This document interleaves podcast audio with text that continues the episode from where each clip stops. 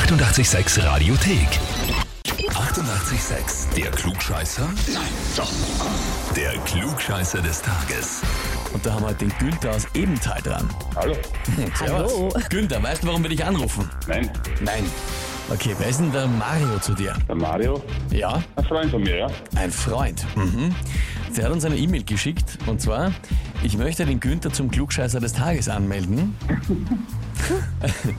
weil er auf jede Frage eine Antwort hat und immer der Meinung ist, dass er die Weisheit mit dem Schopflöffel gefressen hat. Zudem benötigt er dringend das Heferl, um in der Glühweinzeit nicht verdursten zu müssen. In diesem Sinne, toi toi toi. Okay, probieren wir, geht schon.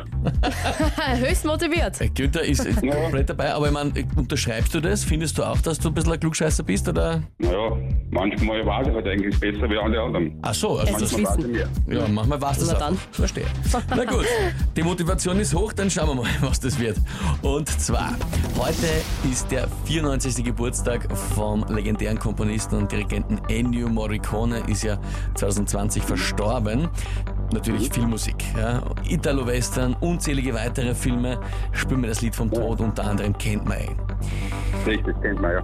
Er hat aber auch noch für neue Filme und vor allem auch Westernfilme Songs komponiert. Die Frage ist, welcher der folgenden Filme hat Filmmusik von Ennio Morricone? Okay, Antwort A, The Hateful Eight. Antwort B, No Country for Old Men. Oder Antwort C, The Revenant. ich sag mal Quentin Tarantino, also ich nehme A. The Hateful Eight. Ja. Glaubst du, weißt du oder reingeraten? Hm, geraten. Geraten. Okay. Aber meinst Tarantino wird sich über so eine Musik genau. freuen. Ja, ja. Richtig.